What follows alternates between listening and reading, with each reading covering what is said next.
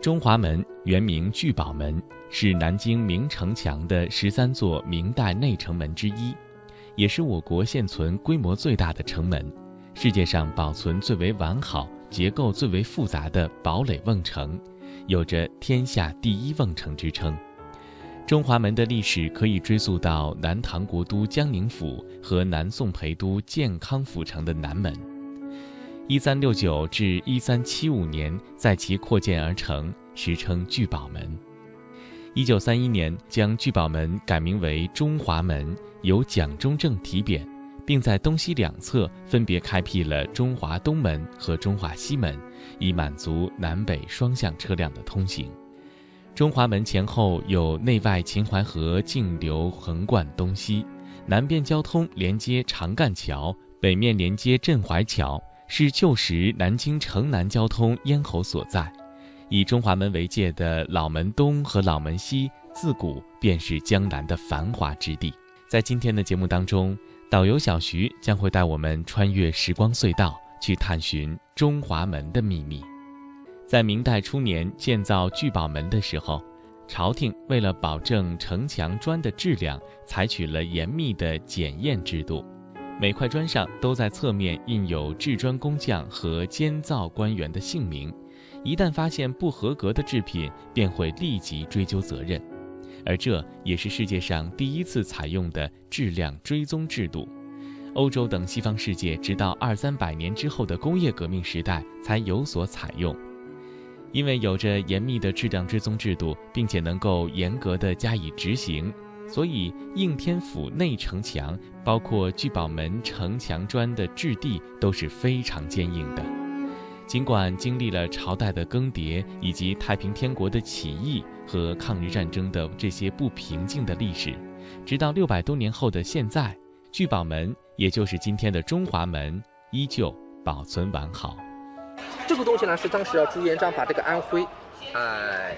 繁昌县现在叫芜湖那个地方，他把一个山给凿开了，把这个条石运过来的，啊，然后呢上方你看一下，中华门这个结构比较特殊，它下方采用条石，上方采用城砖，对吧？它这个砖呢是不是南京一个地方烧的？它是这个江苏、安徽、江西还有湖南、湖北烧的，江南五省把这个砖烧好之后，通过长江运到南京来，啊，而且呢每个砖重达三十斤，而且每个砖还带字。谁烧的，谁造的，谁监督的，姓名刻在上面，出现质量问题就可以找到这个人，啊，质量追踪，责任承包制，所以这个砖的质量非常好。嗯，还有一个人叫朱生，右边那个，嗯哎，朱生呢，当年呢给朱元璋说了九个字，叫高筑墙，广积粮，缓称王。嗯，哎，朱生建议朱元璋建起整个南京城墙。砖是后来回收的，就南京城墙呢以前被拆掉的，在这个上个世纪五十年代，后来南京市民呢就把这个砖就带回家了嘛，盖房子垒猪圈，这个砖是当时政策性回收过来的。但是呢，这个砖呢，它当时啊烧不是随便烧的，嗯，这个砖呢有规格，长是四十厘米，宽是二十厘米。厚是十厘米，然后呢，重是重达三十斤，嗯，而且当时烧的不好，你要受到处罚的。第一次烧的不好，让你退回去重新烧，然后呢，第二次就不行了，必须接受严厉的处罚，轻则被砍头，重则呢被满门抄斩。这个处罚力度非常大的，所以你看一下，啊，这个地方是后来建的，六百多年前这个登城道是没有的。这个地方是一个封闭的，它是一个瓮城，就说六百多年前呢，你看一下，从那个地方叫马道骑马上城，所以六百多年前啊，你要想上来非常困难。为什么？你看一下，你要把中华门的第四个门打破了才能上来。第一道、第二道、第三道、第四道，把第四个门打破之后，绕着马道才能上第二层、第三层，对吧？那边是城内，这边是城外。我们城内的人能上来，城外的人是上不来的。因为你看一下，这边是第一道门，第一道门是和城墙连在一起，对吧？哎，除非你把城墙给炸掉进来。所以当时日本人怎么进来的？他就是把城墙给炸掉了进来，炸了个缺口。在冷兵器时代，城墙无疑是国家最为重要的防御工事。城墙的坚固与否，不仅仅体现着王权的威仪。更直接关系到江山社稷的安危。所以，历朝历代的最高决策者在铸造城墙的时候，始终将工程质量视为头等大事，丝毫不敢懈怠。然而，沧桑变幻，曾经一时的雄奇伟岸的城墙，大多都没有能够经得住岁月的检验，最终淹没在炮火或者是风雨当中。在中国古代的城墙当中，朱元璋亲自监理的南京明城墙，不仅是当时世界上最长的城墙，也是迄今为止世界上最为坚固的城墙之一。经历了六百多年的风雨而没有倒下。在今天依然固若金汤。明城墙安若磐石的秘密在于它修建过程当中严格的质量监管。而从现代企业管理的角度来看，明城墙称得上是卓越质量管理的典范。这个南京城墙呢，就是说当时啊，这个南京呢，它是六朝古都，十朝都会。就说当时啊，公元前四百七十二年，叫越王勾践，就在中华门的外面，他建了一个越城。那个是南京最早的建城史，然后呢，建都是东吴大帝孙权，孙权最早定都南京的，当时叫东吴，然后呢，东晋、宋、齐、梁、陈，然后呢，下面一个叫这个叫南唐，哎，李昺、李景、李煜那个朝代，然后呢，明初太平天国，总共有十个朝代，六朝古都，十朝都会，但是呢，其中有一个朝代非常重要，叫南唐，哎，朱元璋建的城墙，不是他一个人建的，他是把以前。各代的这个城墙给连起来，包在里面的，所以形成了南京城墙。南京城墙呢是三十五公里，在六百多年前呢，它这个长度呢就是最长的，啊，在这个今天还是二十五公里，这个二十五公里还是最长的，排名世界第一。这个南京城墙，啊，它就是当时把这个南宋那个时代的城墙给加固了，啊，南京城墙形成了一个非常高、非常厚的一个城墙，啊，高架数以海内。当时在六百多年前。是非常高的一个城墙。南京明城墙在军事防御功能上，针对当时的工程器械和火兵器，结合南京地区地形地貌，无论在城墙的高度、厚度、基础材料以及城垣关键部位的设防，其城防建筑体系都达到了中国城垣建筑较为完美的程度。南京地处雨水丰沛的江南。丘港连绵，河湾如织，湖泊地塘更是星罗棋布。而城墙选址的这些地段，或者是山石嶙峋，或者是低洼松软，或者是平坦如底。为了防止高大的城墙出现下陷、开裂、倾倒，建造者根据工程的要求，采取了不同的科学处理的方式。有的顺山势而建，城垣和山体岩石连结成为整体。有的深挖基础到原生土，上铺巨石为基，而挖不到原生土的低洼地段，还打下了十多米长的木桩，上面铺设原木井字形木排，借以达到转嫁城墙压力的作用。用于南京城墙最大的条石，每块重达千余斤，城砖每块一般重二十多斤，层层叠叠垒砌高达十二到二十四米，底宽八到二十七米。顶宽三到十八米的城墙，其重量可想而知。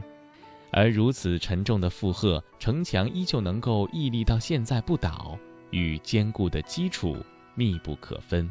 哎，这个照片非常有意义啊！这个是当时清朝的时候拍的。啊，这个呢，当时啊，你看一下，这个呢，桥呢就在中华门的外面。这个桥，这个桥现在叫长干桥了。嗯。啊，这个地方以前有一个桥，这个地方就是中华门。中华门的外面，这个河是。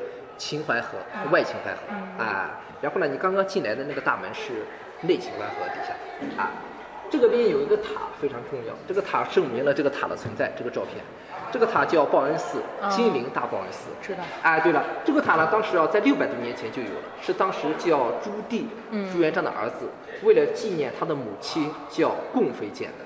后来这个塔在太平天国给炸掉了。这个塔以前是五彩琉璃，五种颜色，后来呢，就是。炸掉之后呢，就是零八年就复建了，就改成玻璃结构了。但是呢，塔底下有个地宫，释迦牟尼头顶骨舍利子、头盖骨舍利子，就从这个塔底下挖出来的。啊，就是这个照片呢，证明了这个塔的存在。啊，这个塔现在就还在那个位置。嗯。但是舍利子不在了，放在那个南京的牛首山了。啊，舍利塔里。啊，这个桥就是那个桥，刚刚那个桥。现在以前呢还改改过名字，叫中华桥，还有这个长干桥。这个门就是中华门，中华门的第一道门。嗯然后呢，再看一个照片，这个照片非常重要。嗯，这是在啊，中华西门，嗯、这个中华西门还有那边还有一个门叫中华东门，东门和西门呢都是蒋介石当时把这个城墙他给打通了，建了个西门，建了个东门。哎，当时我们讲当时日本人怎么进来的，他在中华西门这个地方埋了好多炸药，然后呢把这个城墙炸了一个缺口就进来了。这个呢就是当时他们攻占中华门一个胜利的时候一个照片，就在中华西门这个地方炸了一个缺口进来。嗯如果当时啊攻这个中华门正门的话，就非常困难的，所以呢从这个城墙这个地方就进来了。啊，它这个地方在哪儿放炸药能知呃，在这个底下，在这个城墙底下，底下？哎，在城墙底下，他挖了，他挖就像类似于挖地道一样。嗯所以你要历来哦，进入到南京城的人，好多人进来都是挖地道进来的，不是攻城门进来的。你像这个洪秀全嗯也是挖地道进来的。你像当时这个好多这个什么曾国藩和曾国荃来镇压这个太平天国运动，也是挖地道进来的。就说你要攻城门的话，非常困难的，都是从城墙底下进来的。就是它一炸之后就松动了，就可能对，炸了一个缺口。哦哎，这个这个地方你看一下，整个都是、整个都是掉，整个都是没有城墙的了。哦哎，炸了一个缺口就进来了。因为当时啊，他要这个日本人要想进来的话，首先他要把中华门的城楼给炸掉，因为城楼上方城楼上方当时有我们好多守军呢，所以当时啊，你看中华门的城楼这个地方。当时在这个一九三七年的时候，还是在还有一个对了，因为当时你看一下，所以当时日本人在这个地方用坦克首先把中华门的城楼给扫射掉了，所以当时中华门的城楼就没有，非常可惜。你那个桥叫镇淮桥，嗯啊，镇淮桥那个是是为了镇压秦淮河的，因为秦淮河在古代它就犯那个洪水啊什么东西的啊。这个是那个是第一道门，第一道门以前有个城楼，嗯啊，第一道、第二道、第三道、第四道，啊，中华门是一个眼睛目，然后呢，它有四个大门，三个瓮城，啊，然后呢，那些洞呢，就是我们待的这个洞呢，叫藏兵洞。中华门有二十七个，啊，第一层有六个，第二层有七个，然后呢，两侧的马道那个底下各放七个，总共有二十七个洞。这个洞呢有什么作用？藏士兵可以藏三千个，藏粮食可以藏几万担。